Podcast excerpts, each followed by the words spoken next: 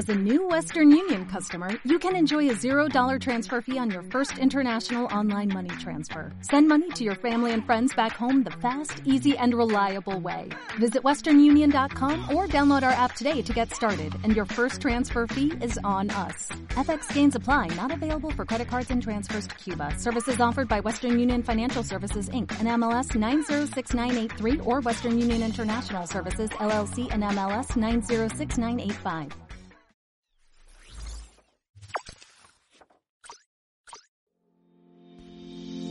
Bienvenidos a la Universidad del Éxito.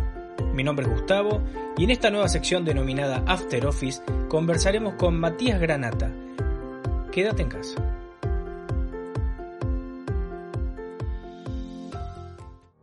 La verdad que tuve bastante suerte. Fueron muchos golpes de suerte acompañados de 20, 21 horas de trabajo diarias, sin dormir y comiendo arroz todos los días se está volviendo un poco a la sencillez. Hubo un momento que la coctelería era súper básica, después se empezó a complejizar con toda esta aplicación de conocimientos nuevos, ¿no? Tipo de química, de física, de variedades de hielos, de insumos, de, técnicas que se incorporan de la cocina, de la pastelería, y llegó un momento que uno miraba un trago y tenía tipo 27 millones de ingredientes y de cosas y de técnicas, y de a poco se fue puliendo y ahora es como cada vez más minimalista, pero lo que está aplicado en esa receta está casi explicado a la perfección. ¿Qué recomendaciones les das a quienes hoy nos están viendo en esta cuarentena para que eh, puedan llevar adelante la receta que más les gusta desde la comodidad de su hogar?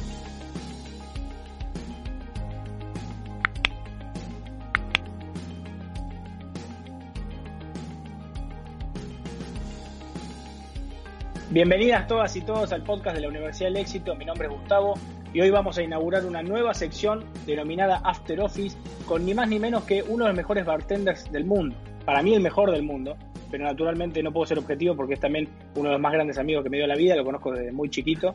Su nombre es Matías Granata y le voy a hacer la palabra para que desde Toronto nos cuente en qué anda y cómo inició en esta hermosa carrera. ¿Qué haces, Gustavo? ¿Cómo estás? Bueno, primero que nada, un, placer formar parte de esto. Sé que es un proyecto súper importante para vos y tiene un montón de connotaciones profesionales y personales, así que nunca tan feliz de formar parte de algo como, como esto, como... Bueno, muchas gracias. Vos sabés que es en honor a mi viejo, vos lo conociste y él siempre te, te, quiso mucho y la verdad que para mí que vos seas parte de esto es muy importante porque no solo que me gusta compartir este proyecto con, con amigos y con la audiencia, sino también con grandes profesionales que aporten, que aporten valor para aquellos que nos escuchan, para quienes nos ven y también para que en definitiva me ayuden en este, eh, en este camino de poder honrar la, memoria de mi viejo y honrar también a, mi mamá, ¿no es cierto? Que, siempre nos ve y que de seguro te va a mandar algún saludo después. ah, Pero súper feliz. Bueno, muchas gracias, lo mismo digo. Y me gustaría antes de arrancar esta sección, porque para mí es, va a ser normal esto y hablar de coctelería con vos va a ser súper entretenido y, y, obviamente conozco tu autoridad en la materia, pero para quienes no te conocen, me gustaría que nos cuentes cómo iniciaste tu carrera y cómo llegaste a convertirte en uno de los más exitosos bartenders del mundo y también en un destacado eh, miembro de la comunidad gastronómica, por decirlo de alguna manera. Eh, para resumir un poco, porque es bastante larga la historia. Sí, lo sé. Este, y, quiero, no, quiero, no quiero aburrir, este, pero nada, estaba, cuando estaba, vivía en Las Flores, yo nací acá en, va, nací acá, me crié acá de chico en Capital Federal y este, y después me mudé a Las Flores, donde trabajaba mi papá, vos ya sabés que trabajaba de psicólogo, y mi tía es psicóloga, y mis tíos son arquitectos, y mi esposa es psicóloga. Este, evidentemente debo tener un problema, algún fetiche interno con los psicólogos. me, acabo de dar cuenta con eso. Que te diga este, ella, ¿no? Sí, Este, y nada, quería, me querían hacer estudiar algo que estuviera relacionado ¿no? a las carreras más profesionales, a lo que está acostumbrada la familia y, medio la oveja negra no quiso y terminé negociando un poco, tira y aloje, estudiar hotelería este, y empecé a estudiar en la Universidad de Belgrano a distancia y en el primer momento que pude me quise independizar un poco de mis viejos y de mi familia este, para hacer las cosas por mí mismo este, y ver cómo me valía sin que mi viejo me diera la plata para salir todos los fines de semana. Este, y empecé a trabajar, primer trabajo de casi todos, este, o el trabajo fácil que uno piensa que en realidad que es fácil o el que, es, eh, o el que tiene más rotación quizás. Entonces por eso es fácil conseguir un puesto. Empecé a trabajar de camarero. en Pablos. Es un restaurante que está en Devoto, es un bar que está en Devoto. Este, y nada, empecé a trabajar de eso para bancarme la pensión y, y, y donde me y, bancarme el traslado y los estudios y demás. Este, veo que te estás riendo porque te estás acordando porque vos viviste conmigo un tiempo. Este, sí, Y... Fuiste muy generoso con el término pensión, te diría. sí, Totalmente. Este, bueno, ese agujero en el que vivíamos. Y, Pero son, son etapas. Sí, me hice muy amigo de eh, el bartender del turno de la noche. ¿sí? Este, el Colo, que sigue siendo muy amigo mío todavía, también muy querido. Este, no tanto como vos no te pongas celoso. Pero está ahí, antes está por ahí. Sé que no puede ser este, tan, amigo. Y él me dijo, y él me dijo este, que si quería ganar un poco más de plata, que era lo que a mí me preocupaba en ese momento, tenía que trabajar de noche y tenía que ser bartender. Decía, hacete un curso de coctelería para saber y te pedís trabajo en una barra. En esa época estamos hablando del 2007, 8. 2007, 2007, sí. Eh, un curso de coctelería salía, ponele, no sé, dos mil pesos. Un curso completo. Este, era una fortuna. Una fortuna para mí, no había forma de que lo tuviera que pagar, entonces, digo, no, estás loco, no me lo puedo pagar. viajaba, me tomaba ocho colectivos para ir a trabajar, tenía que pagar la pensión y elegía si comía tipo un pancho al mediodía o la noche en esa época. Este, entonces no estaba dentro de mi presupuesto. Este, y, entonces me dijo, bueno, te voy a enseñar a hacer cuatro tragos. Esto no lo sabe todo el mundo, o sea que va a ser una revelación esto, lo saben ah. la gente más cercana a mi círculo.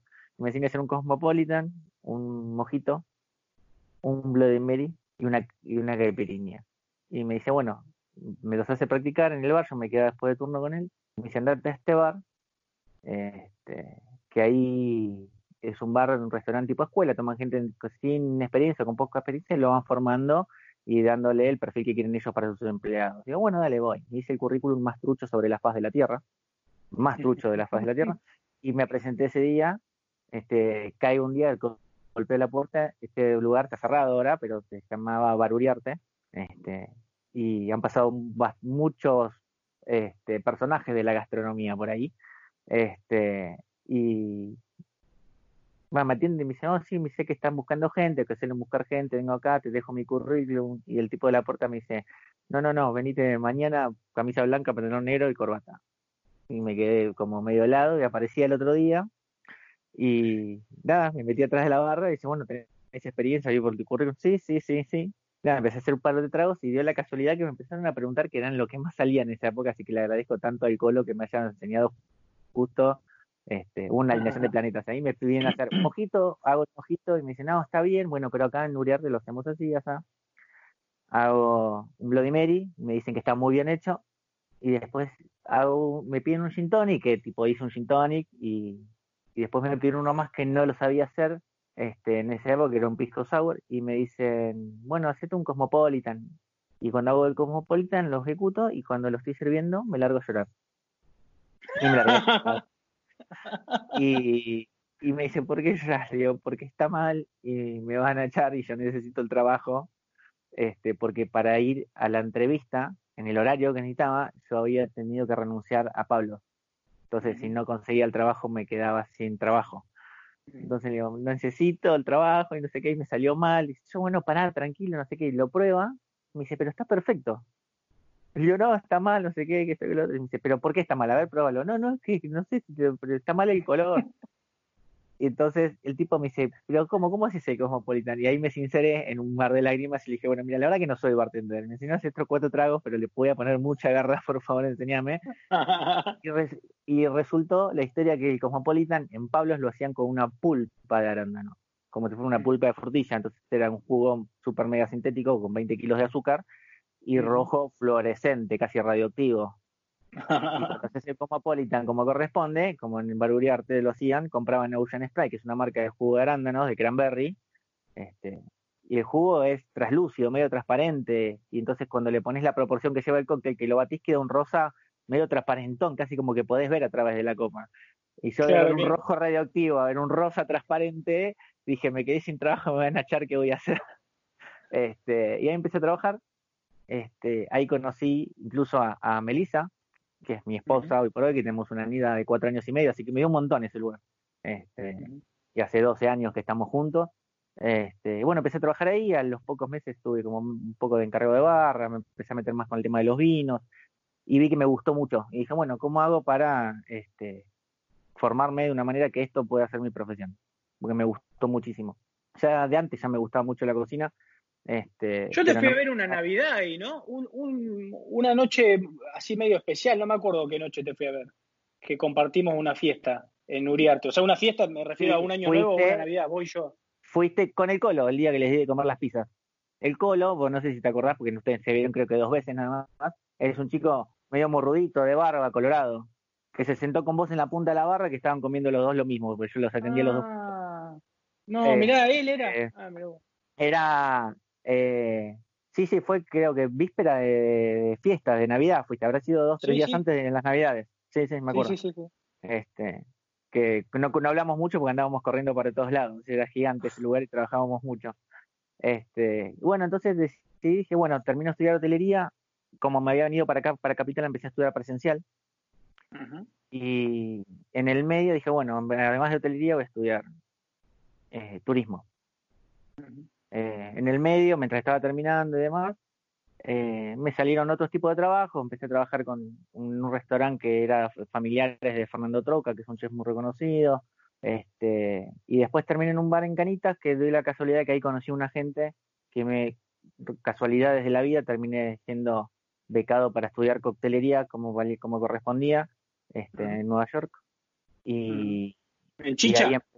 Exactamente, en Chicha. Ahí arrancó toda, toda esa movida. Este, también una anécdota. O sea que ahí tu carrera, ahí tu carrera empieza a adquirir un crecimiento exponencial. Ahí ese es el punto de inflexión. Ficha. En, en realidad, un poco antes, porque yo antes de que pase eso, yo había arrancado como la carrera de turismo, la quería hacer este, en una universidad que a mí me gustaba este, y, y era paga y era cara este, que mi, era mi otra opción además de la Universidad de Belgrano, empecé a estudiar la carrera de sommelier. Porque como te había dicho, en Uriarte me había metido con el tema de los, vinos, me gustó mucho, y empecé a estudiar en el CABE, que es el Centro Argentino de Vinos y Espirituosas. Y en el medio me hice muy amigo de mi profesor, Sebastián Maggi, que fue uno de también de mis formadores acá, este, y empecé a trabajar con él. Y mientras estudiaba la carrera de sommelier, lo ayudaba con algunos cursos de coctelería en el mismo instituto, este, y después empecé a trabajar con él en La Belle, que es un bar que está en la misma locación donde está Florería Atlántico ahora, que es uno de los bares que está entre los 50 mejores del mundo, este, que está acá en Argentina. Y ahí como que ya empecé a volverme un poco más, bastante más profesional y empezar a trabajar en bares como de, de alta gama, por así decirlo. Sin igual Baruriarte era, está dentro de, de, de, ese grupo de bares, así que venía con una formación bastante buena. Este, y después, sí me pasó esto, de que pude ir a, Nueva York y, empecé a tener contactos este, de ir de acá para allá a trabajar en distintos bares. Después quedé en uno fijo que se llamaba Elizabeth, que estaba en el Soho. Volví, me fui para allá, empecé a estudiar allá la carrera de, turismo. Este, después me gustó mucho más y dije, bueno, quiero entender cómo funciona todo esto de este, por qué combinar esto con esto queda bien y, y, más allá del maridaje y cómo se elaboran los destilados y las bebidas y los vinos, termina siendo una tecnicatura en química de alimentos. Este, Y después, yendo y viniendo, empecé a trabajar en distintos lados, fui a trabajar en Chicago, en Nueva York, en Singapur, este, en Chile, trabajé con gente muy importante, gracias a Dios. Trabajé en el Library, que es un bar de un restaurante que está dentro de los 50 mejores bares y restaurantes del mundo. Este, en, en Please Don't en Employees Only, en Trabajé con Sergio Barroso, que es un chef español que trabajó en el Bulli, que tiene sus propios restaurantes en Chile. Yo estuve armándoles unos proyectos de barra de bebidas. Este, así que estuve, la verdad que tuve bastante suerte. Fueron muchos golpes de suerte acompañados de 20, 21 horas de trabajo diarias, sin dormir y comiendo arroz todos los días. Este, después cuando volví para acá, en realidad todos esos viajes fueron como intercalados en distintas idas y venidas del país, pero acá en Argentina estuve encargado de la barra del Palacio Bo, que es el Hyatt, el Palacio de Hyatt que está acá en, Capital. Eh, fui jefe de barra del Four Seasons, también ahí con Sebastián Maggi, abriendo los locales nuevos, los, el nuevo concepto de restaurantes que tenía Four Seasons, que era Pony Line y Elena. Este, Trabajé en Francia. Sí, que también fuimos con mi esposa y nos has atendido súper bien y se come y, se toma muy bien también ahí. Después Franks, que también era un bar súper conocido de la época de, cuando se pusieron de moda los Speakeasy. Ahí tuve la suerte de, también de que me eligieron mejor bartender de Argentina. Mi equipo fue elegido también el mejor equipo de bartender del país. El bar salió elegido mejor el bar de Argentina mientras estaba la barra bajo, bajo mi cargo. Este, y después tuve suerte también de trabajar. Después abrí un bar que fue como el que más me marcó en realidad, que fue Anasagasti. Anasagasti es un bar. También un speakeasy. Sí, del, a playa cuadra del Alto Palermo. Exactamente, y ese lo armé de cero, le pude dar 100% mi impronta y mi estilo de coctelería, mucho más experimental, y también tuvimos muchísima, muchísima repercusión, y fue como acá en Buenos Aires, lo digo yo porque lo siento y sé que, y lo han dicho también, hay un montón, si vos googleás y ahí aparece un montón de notas, este, como que terminé de como de formar un poco mi imagen como, este, como gastronómico en realidad, o sea, donde gastronómico que sí más a la parte de coctelería, pero como gastronómico y marcó un antes y un después en el estilo de coctelería ese lugar. Este, este, fue el foco de atención durante mucho tiempo. Este, y después ahí tuve la suerte de que me volvieron a nominar como mejor bartender, al bar también lo nominaron un par de veces, no tuvimos la suerte de ganarlo.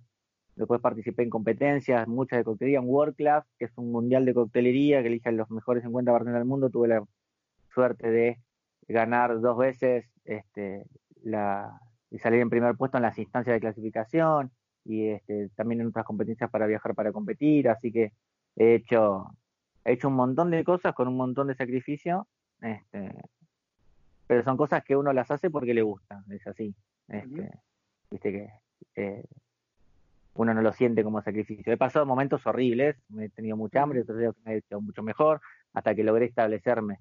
Este, pero eh, una, eh, unos 10, 11 años a las corridas, pero súper interesantes y ganando un montón de experiencia, conociendo un montón de gente.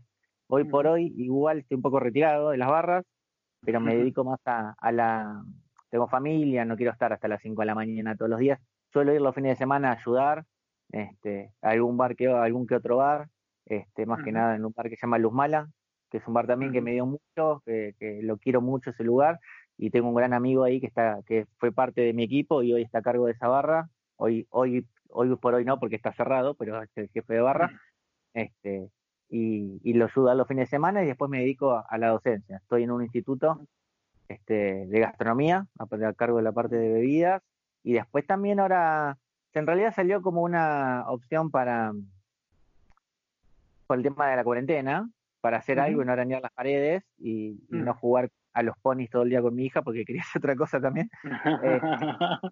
Eh, empezar a dar las clases online, clases individuales y terminó con mi, con mi esposa, la verdad que todos estos años me apoyó un montón, y se ha fumado viajes, no viajes, idas, venidas, peleas este, y triunfos. Este, terminamos armando una especie como de un formato digital para dar clases este, a través de un, formato virtual. Así que... Sí, eso está buenísimo y, sé que más cerca del final vas a tirar una, una primicia respecto a eso para toda la comunidad de la Universidad del Éxito. Y voy a hacer una... Antes de seguir, me gustaría destacar todo esto porque mucha gente cree que el trabajo en la gastronomía o en la coctelería es puro placer y que todo el tiempo la pasas bien y que parece prácticamente una fiesta todo el día y que la gente que se dedica a eso eh, está tocada por la varita y no sé qué mentira que la gente se inventa para excusarse y en realidad hay mucho sacrificio detrás y quiero destacar eso para la gente que nos está viendo y escuchando. Es que en realidad hay que desmitificar un par de cosas. ¿sí? este, uno es que en realidad en Argentina la gastronomía está un poco mal vista y recién hace un par de años como que está despegando y se está viendo como una profesión, porque en realidad era un trabajo que este, la mayoría de la gente o, tiene como el concepto de que el que trabaja de camarero, de bartender o de cocinero trabaja para pagarse los estudios para estudiar una carrera de verdad. O que está trabaja atrás de la barra para o de camarero para este conseguir eh, levantarse chicas o chicos este o chiques como, como se diga ahora. Eh, o para juntar plata para el fin de semana o estar atrás de la barra para este, tomar alcohol gratis. Y y en gran parte es así, y en gran parte está visto así porque se hizo. Y no hay muy pocas personas que lo toman como una profesión que quieren vivir de esto. este, y a los que bueno, pero como toda profesión, ¿no? Digo, no hay que caer en la generalidad. sí, sí, pero es como acá muchos más grandes rasgos. Este, tenemos muy buenos profesionales y que se destacan tanto porque en realidad marcan mucho la diferencia porque hay una, hay, hay como dos extremos muy amplios, ¿viste? Como el, el, que este que te acabo de escribir y la gente que se lo toma de manera profesional. Afuera, mi opinión personal ¿eh? no es tan así. Afuera se lo toma como una profesión y hay que estar extremadamente preparado para poder ejercerla y se te piden un montón de requisitos para poder ejercerla. Este, y incluso, mira, te doy un ejemplo tonto que a vos te gustan este tipo de, este tipo de cosas. Este, viste que eh, los japoneses son muy metódicos y todo lo desarrollan como, no como profesiones casi, sino como un estilo de vida, lo eligen ellos, ¿no? Casi todo lo que eligen. Eh, bueno, viste que los sushiman, no, esto no es un trabajo, uno se tiene que preparar y para recién poder hacer la primer pieza uno tiene que estar casi 10 años. Sos un samurái de la gastronomía japonesa. Este, los japoneses incluso llevaron al mismo nivel, no digo con, porque viene de años de tradición, pero llevaron al mismo nivel la coctelería. No es un trabajo, sino que se lo toma como un oficio que requiere un montón de tiempo, de práctica y de conocimiento de un montón de áreas. ¿eh? Porque uno, alguien te puede decir que, te puedo dar los dos ejemplos, digo, sí, perfecto. Eh, ¿Te puedo hacer un trago? Sí, te hago un trago. ¿Qué es mezclar jugos con alcohol? Sí, es mezclar jugo con alcohol. Está la persona que te mezcla el jugo con alcohol y está la persona que mezcla un montón de cosas entendiendo la física y la química que pasa por ahí atrás y cómo combinan los sabores y la temperatura y hasta la presión atmosférica para que eso sea rico este, y casi irreproducible si no es por esa persona. ¿Entiendes? No solo eso, hasta, hasta tenés una cuota de, teatro y de, y de, artes plásticas, porque yo recuerdo las presentaciones de tus tragos con esos cofres y, el, hielo seco y, era todo era perfecto, no solo era el, gusto, era eh, porque ya dejó de ser, creo, y yo eh, hablo como consumidor, ¿no? Pero no es más simplemente una bebida que tomas, sino lo que vos estás ofreciendo ahora es una experiencia. Y para poder ofrecerme a mí esa experiencia al nivel de élite que vos lo ofreces, tenés que tener una maestría, un dominio artístico y científico de, la materia que va mucho más allá de la simple mezcla eh, en la cual todo de perogrullo hablamos, ¿no? Como que hacer un trago es una mezcla. Y no, es un arte, es una ciencia, es alquimia, es un poco de, de todas esas cosas, ¿no? en realidad sí, porque para poder manipular todos los insumos que tenés o que uno quiere importar, este, lo que tiene de bueno la coctelería que de a poco se fue nutriendo con distintas artes gastronómicas, como la somelería, la cocina, la pastelería, este, después con el desarrollo esto de la cocina molecular, se tuvo que incorporar conocimientos de química, entonces cada vez tenés que ir estudiando más y tener no solamente cultura general, sino especializaciones dentro de lo que son temas de cultura general. Este, yo digo, ok, el hielo fría. te voy a interrumpir, pero el otro día vi un vivo en el cual participaste, muy, muy bien, por cierto, me encantó.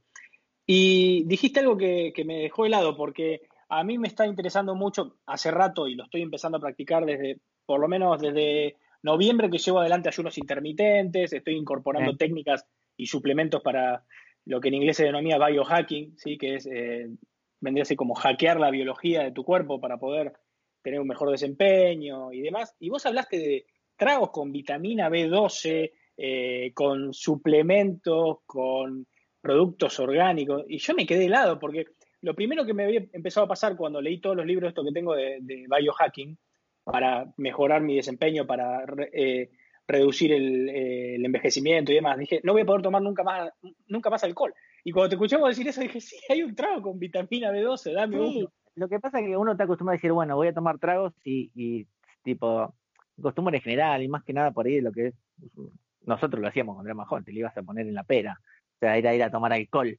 este, y, y en realidad hoy por hoy y uno va generando experiencia y deja de ser eso y es este es parte de la gastronomía y no necesariamente tiene que tener con, excesivo contenido de alcohol y no es necesario que tenga contenido de alcohol.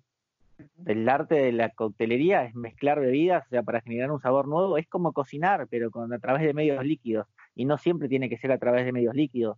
Este, entonces podrías hacer un, tener un bar de coctelería, de tragos sin alcohol, y, que, no sé, que tengan diferentes funciones para el organismo, este, los distintos tipos de, mezclas que tengas en el menú. Este, bueno, me alegro que, que, haya surgido todo eso y especialmente que lo traigas vos a colación porque eh, por tu culpa yo empecé a tomar alcohol. Eso lo quiero dejar claro. hasta, que un día empecé a tomar con vos.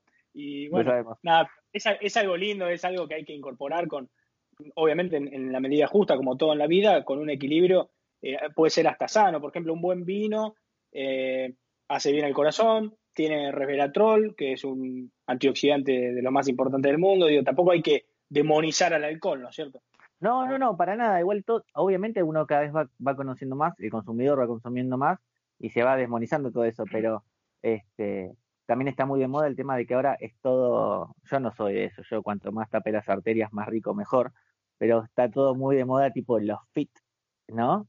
Y el wellness y el healthy y demás, y, y, y uno se tiene que subir esas cosas para mantenerse a flote, estar en tendencia, y porque si no uno desaparece, y desaparece la profesión de uno.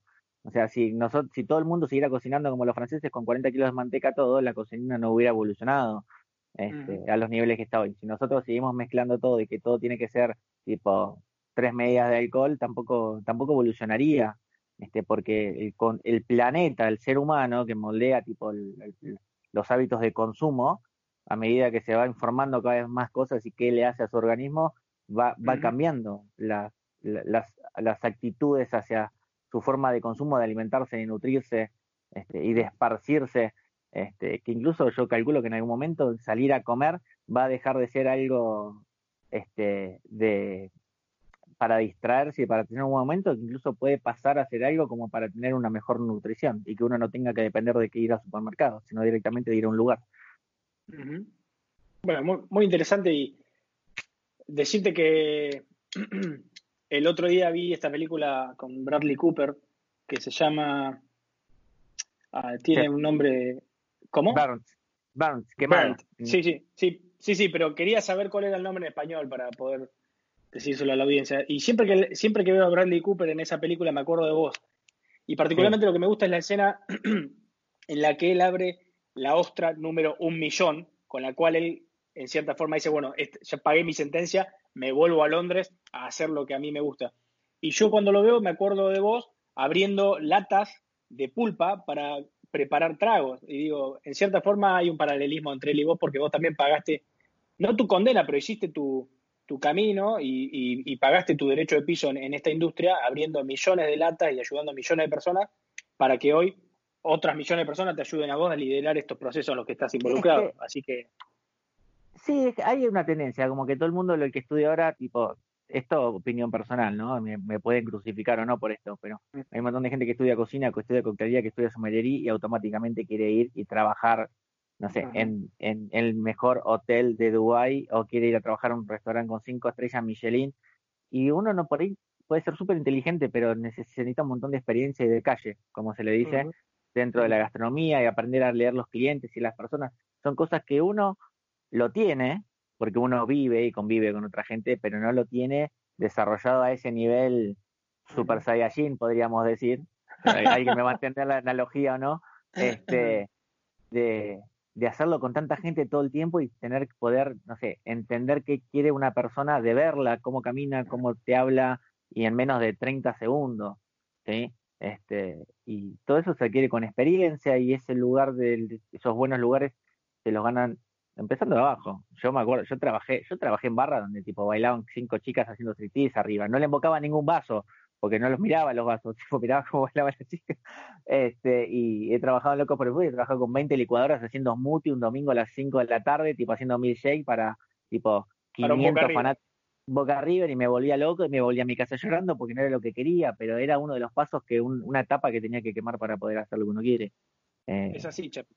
Es así. Uno tiene que aprender acá a primero a, darse vuelta, después a gatear, a sentarse, después a gatear, después recién a pararse, después camina, corre y después vuelve a silla de ruedas, pero bueno. Este, es, esto, es, todo, es todo un proceso. Este, y, y hay cada vez los lugares están más exigentes y el público más exigente porque cada vez conoce y se informa más, uno tiene que estar más preparado. Este, y no es solamente estar parado atrás de una barra o dentro de una cocina y hacer platos lindos y decorarlos lindos y estar con esa pinza poniendo las flores de a un pétalo a la vez, este, sino que hay todo un montón de cosas que vienen atrás de limpiar, sacar la basura, estar siete horas antes haciendo la producción de las cosas para que no falte nada cuando uno va al despacho, encargarse de los pedidos, los stocks, este, tener buena comunicación con todo el personal. Hay millones de cosas. Yo he tenido lugares donde tipo, no venía el proveedor y yo me iba, me tomaba dos colectivos para ir al barrio chino para comprar la mente de la lima que no tenía y volvía al despacho. Y no era parte de mi trabajo, pero sabía que, tipo, perjudicaba mi trabajo en mi exposición como profesional. Este, entonces depende con el amor propio que se lo tome uno. Sí, muy bueno lo que estás diciendo y estableciendo un paralelismo. Yo sé que a vos te gusta, yo sé que a vos te gusta el, el rugby particularmente, pero digo, para llevarlo con algún deporte vendría a ser como eh, la pretemporada, el entrenamiento, ¿no es cierto? No es solo el día del partido el que vale, todo lo demás también cuenta. Y si vos no te preparaste como corresponde, el partido sale mal. Es que el partido es un 10%. Es un 10%. Yo, me, yo he trabajado años sin Franco, yendo hasta los domingos a practicar y armando cartas y probando cosas este, para, para que después esas 8 horas, 10 horas, 12 horas, no importa el turno que tengas, este, es ese ratito nada más que la gente ve y ve una foto. Pero si vos no, no armaste todo, tipo, el, toda la previa, todo el set de, de este, es como filmar una película, uno ve dos horas de la película, pero esa película se filmó, estuvo filmándose durante tres años y hubo gente armando escenografía tipo 36 horas seguidas sin parar, y es así. Antes de pasar al tema de la receta, ¿podés tirarnos un breve panorama de en qué se encuentra la coctelería actualmente? ¿Cuáles serían las tendencias predominantes en el mundo? Sí, está bastante caótico, eh, pero se está volviendo un poco a la sencillez. Hubo un momento que la coctelería era súper básica, y después se empezó a complejizar con toda esta aplicación de conocimientos nuevos, ¿no? Tipo de química, de física, de variedades de hielos, de insumos, de, de técnicas que se incorporaron de la cocina de la pastelería y llegó un momento que uno miraba un trago y tenía tipo 27 millones de ingredientes y de cosas y de técnicas y de a poco se fue puliendo y ahora es como cada vez más minimalista, pero lo que está aplicado en esa receta está casi aplicado a la perfección, o es lo que uno pretende, ¿no? este, está mucho más globalizado con el tema de los insumos, este, ¿no? Y está muy, muy, muy, muy de moda el tema este de el consumir cosas eh, saludables, tipo de incorporar superalimentos eh, o, comida, o probióticas, o los fermentos, como son tipo la kombucha, los kimchi, los fermentos lácticos, los utilizar yogures naturales a la hora de mezclar con cóctel, eh, el kefir, este, y todo ese tipo de cosas que, están de moda desde el punto de vista de que le hacen bien al cuerpo humano y hay que incorporarlo en como hacerlo tendencia dentro de la coctelería para que siga siendo como un spotlight llamando la atención. Tengo una pregunta, porque me gustaría también para que la gente te conozca más. ¿Qué estilo, si es que hay un estilo, qué estilo de coctelería te define? Ah, sí, bueno, soy de Capricornio con ascendente en Tauro. y que soy de Capricornio lo sé porque siempre me acuerdo de tu cumpleaños cuando llega el mío. siempre me acuerdo una semana tarde, soy un desastre. Este, mira, no sé si tengo un estilo particular. Sí, soy de que soy muy obsesivo en el sentido de que soy muy conceptual. Hago un trago, tiene que tener un concepto globalizado en todos lados, desde el vaso que se sirve, la decoración, este, la idea, el nombre todo compañía tiene que estar todo causado para el mismo lado. Este, no sé, y me agarran así como temáticas en ese sentido. Ahora en Instagram yo subí hace un par de semanas que venía subiendo la cuarentena y venía haciendo tragos y eran toda esta temática de superalimentos, cosas saludables y demás.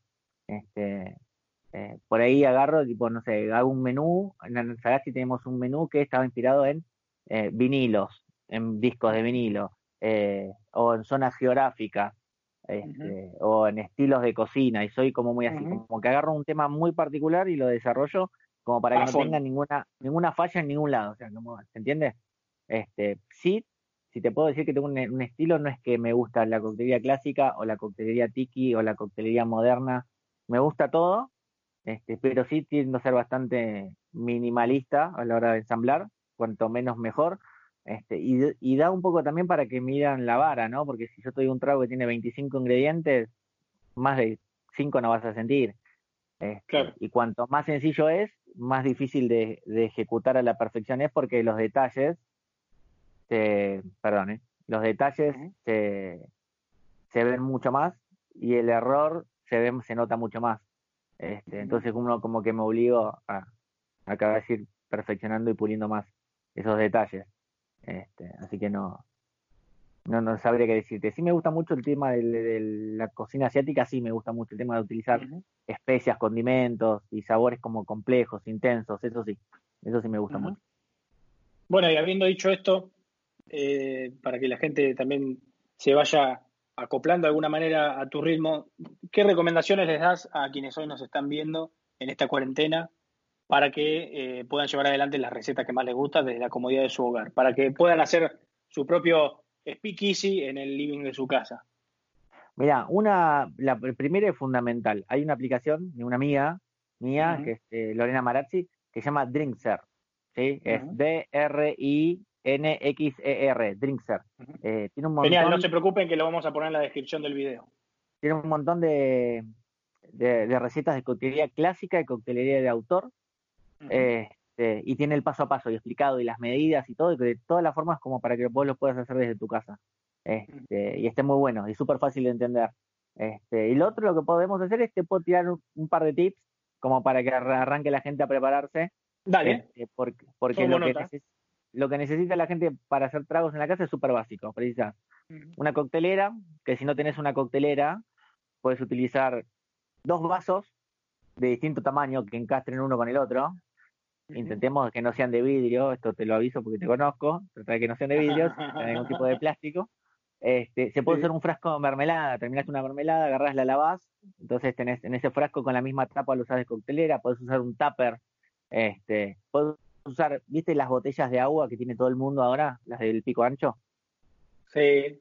Bueno, puedes usar una botella de, de, de, pulpa de tomate, esa. Claro, la gente, las botellas de agua que tiene la gente, viste que no tienen ese plástico que es tóxico y demás, que tiene el piquito. Bueno, este, se ah, puede usar una de, se pueden utilizar una de esas hasta hasta para trabajar con coctelería para mezclar los ingredientes, ¿sí? Tenés que tener en cuenta que tiene que tener una boca ancha para que puedas meter los ingredientes y una tapa firme para que cuando lo batas no te salte la mezcla para todos lados. Este, y que sea lo suficientemente resistente porque que con el golpeteo del hielo no se te rompa, o sea que por ende el vidrio por ahí no lo recomiendo tanto. Este, una cuchara. Hay una cosa que se llama jigger en coctelería que es como un medidor que se utiliza para servir las medidas. Si uno no si uno no tiene eso, hay una forma muy fácil de hacer es utilizar la lógica de las proporciones. O sea, uno puede hacer un trago con una tapita de Coca-Cola, ¿sí? Pero después vamos a ir, en el otro sí vamos a ser más específicos con el tema de las medidas y demás, pero tengan en cuenta que hay que tener un jigger y si no tiene un jigger, un vaso de shot sirve. Un vaso de shot, que calculo que alguien debe tener en su casa, es una medida. ¿Puede ser una tapita de, Pepsi? Perdón, porque dijiste Coca, pero yo prefiero Pepsi. ¿Puede ser de Pepsi la tapita? Sí, puede ser, sí, Manaos, todo la que quieras. Este, de Gatorade también, si quieres. Eh, un shot tiene una medida, depende del shot, puede ser 50 o 60 mililitros, entonces eso se puede tomar como base para armar los tragos. Ah, bien, sí. Este, para que se tengan en cuenta, un shot lo podemos tomar como dos onzas de bebida, ¿sí? Para los recetarios que vamos a ir pasando y demás. Y después es sacar proporciones. ¿sí? Uno puede tomar cualquier cosa de donde uno vaya a servir como una unidad, que esa unidad sea dos onzas. No sé si me explico. vos tenés una tapita de coca o de Pepsi y esa tapita para vos equivalen a dos onzas. Entonces, cuando vos tengas una receta, vete una receta básica dos, una, eh, un daiquiri, dos onzas de ron, una onza de jugo de lima y tres cuartos de onza de almíbar o dos cucharaditas de azúcar, ¿sí? Puede ser el almíbar por el azúcar, se puede intercambiar. Tus dos onzas son la tapita de Pepsi. Le pones una tapita de Pepsi de ron, entonces si le tenés que poner una onza de jugo de lima, le vas a poner media tapa de Pepsi, ¿entiendes? Sí, sí, claro, tenés que hacer regla de tres simple para respetar las proporciones. Es de proporciones. Para escalarlo. Exactamente. Eh, claro, exactamente, es escalarlo, no es tanta regla de tres. Entonces uno dice, bueno, yo sé que querés hacerlo tamaño más grande, decís, bueno, mi daiquiri, mi daiquiri, le voy a poner 10 tapitas de Pepsi de ron. Entonces le voy a poner 5 tapitas de Pepsi de lima. ¿Se entiende? Ahí está. Perfecto. sí, sí, sí.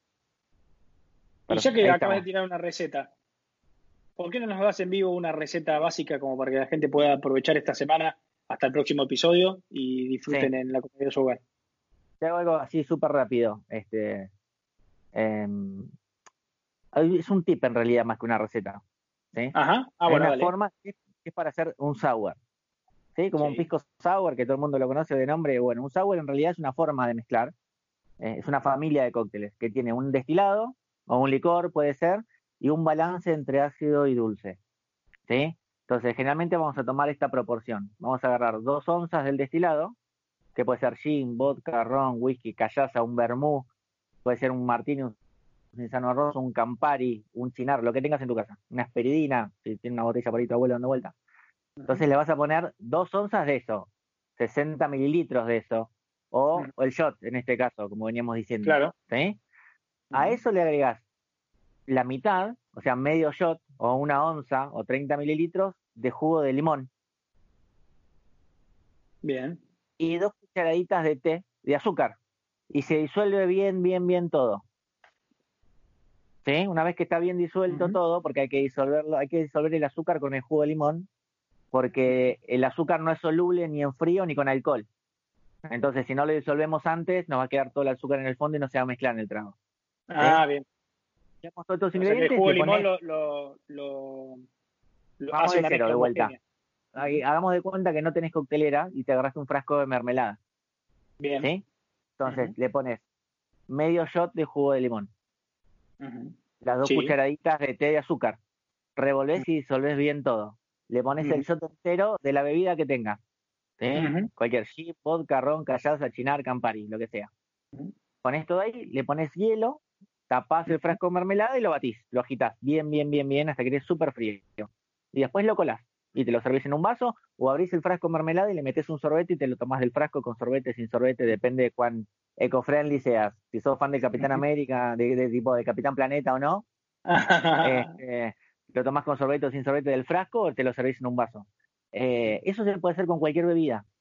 ¿sí? Si queda rico es porque esa bebida es mixeable. Se puede hacer un sour con eso fácilmente. Lo único que recomiendo es que si tenés un licor, que es dulce ya de por sí, no se le pone el azúcar, se le pone solamente la proporción de jugo de limón. ¿Se entiende? Ah, porque ya la parte de azúcar la tiene incorporada el licor. Entonces, si le vas a poner amareto, por ejemplo, o licor de durazno, o licor de menta, o licor lo que tengas, le vas a poner solamente la parte de limón y quizás un poquito menos, dependiendo de lo dulce que sea el licor. ¿Sí? Esto te lo estoy tirando muy por arriba como para que entiendas algo así. No, igual, igual no, no te preocupes que la gente cuando tenga alguna duda va a poder ver en el enlace del blog, que vamos a linkear acá abajo, la descripción completa de todo esto que vos estás mencionando. Sí, sí, sí. Y aparte, cualquier duda que tengan eso, también para chusmear la aplicación. Esta que antes de Drinkster. Y después, a medida que, que vayamos haciendo los otros podcast vamos a ir tirando más info y más receta y les voy a pasar un recetario para que lo podamos compartir y que lo tengan a mano. Y antes de que nos propongas eh, dos temas para el próximo episodio, para que la gente elija entre ellos dos, contame cómo es esto de, la beca que vas a brindar para, la comunidad de la Universidad del Éxito. Ah, no, esto te lo, me lavo las manos y te lo dejo a tu criterio, diría Karina. esto es así. Voy a, yo voy a ceder, ¿sí? A, a tus manos una clase, ¿sí? De las que estamos dando online, que dura una hora y media. Este, La gente que tenga acceso a eso puede hacerlo. Este, puede elegir un tema que la, persona quiera. Me interesa saber de martinis, me interesa saber de vermouth, de bitters, de coctelería clásica, de coctelería de los años 20, de coctelería moderna, de cómo hacer hielo, de lo que sea que tenga estar relacionado con las bebidas. De vinos, quiero saber de vinos, quiero saber cómo hacer maridaje, quiero saber cómo catar un vino, cómo catar un whisky, quiero saber de rones, lo que sea que se les ocurra, me escriben por mensaje directo en el Instagram y yo les voy a preparar la clase especialmente para ellos. ¿Sí? Y eso va a estar acompañado de una clase en vivo, teórica, de una hora y media, y un manual que les voy a armar para ellos. Entonces, va a estar en tus manos este, hacer el sorteo y ver a quién le corresponde esa clase. Este, aparte de eso, déjame pasar, chivo, este, también si la gente, si, está interesada y quiere hacer alguno de los cursos, entra a mi Instagram, que es eh, arroba granatamatías, y ahí puede mirar eh, las publicaciones. Ahora hasta, hasta el 7, hasta el 7 estamos con 2 por 1 en las clases. Eh, las clases son súper accesibles, no son nada caras porque sé que estamos en una época súper complicada. Este, pero para que te des una idea, las clases con el manual, con el recetario, con el vivo de una hora y media, eh, están 500 pesos. O sea que por 500 pesos van a poder hacer dos durante este. Sí, es súper accesible. Este, sale lo que sale una clase de guitarra, que en realidad te llevas un tema completo, y a guitarra tenés que volver durante 10 años más para aprender a tocar. Así que haciendo la comparación está barato. Este, así que el que quiera me escribe por ahí por Instagram, este, pueden chumear el Instagram también y seguirme. Sí, Eh, obvio. y ahí Vamos a poner el, el- el usuario y todas las redes de, de Mati acá abajo, así que estén atentos a la descripción del video. Y quienes quieran participar, lo que tienen que hacer es básicamente comentar este episodio con su trago favorito. Simplemente tienen que poner cuál es su trago favorito y ya con eso estarían participando por el sorteo de la beca que lo vamos a hacer en el próximo, en el próximo episodio. Perfecto. Así que nada, eso. Y después proponer para los que vean esto, para hacerlo un poquito más, más interactivo, eh, dos temas, quizás para que les interese, a ver de cuál tema quieren que hablemos. De cómo armarte un bar en casa, me parece que es una buena opción. Este, y la otra, si no, hablar un poquito de coctelería de los años 20, de los speakeasy, y hablar un poco cómo es esta movida que estuvo tantos años de moda en Estados Unidos, acá en Argentina y demás.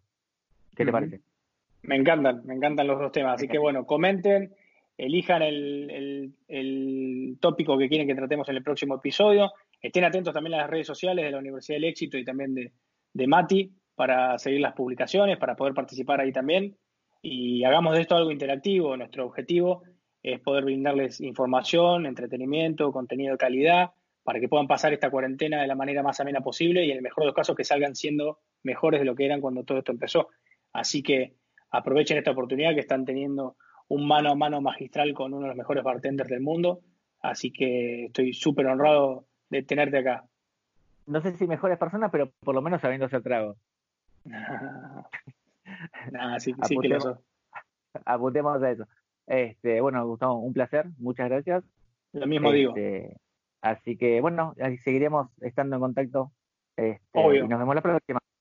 Obvio, nos vemos la semana que viene. Quédense en sus casas, por favor, respeten eh, las recomendaciones de la Organización Mundial de la Salud y lo que sus gobiernos determinen para poder hacerle frente juntos a la pandemia. Cuídense y Mati, quédate en casa. ¿sí? Un beso grande para vos y toda tu familia. Dale, un abrazo. Chau, chau. Adiós. Gracias por escuchar el podcast de la Universidad del Éxito. Esperamos que este capítulo te haya gustado y si buscas más información visita www.nuevauniversidaddelexito.com.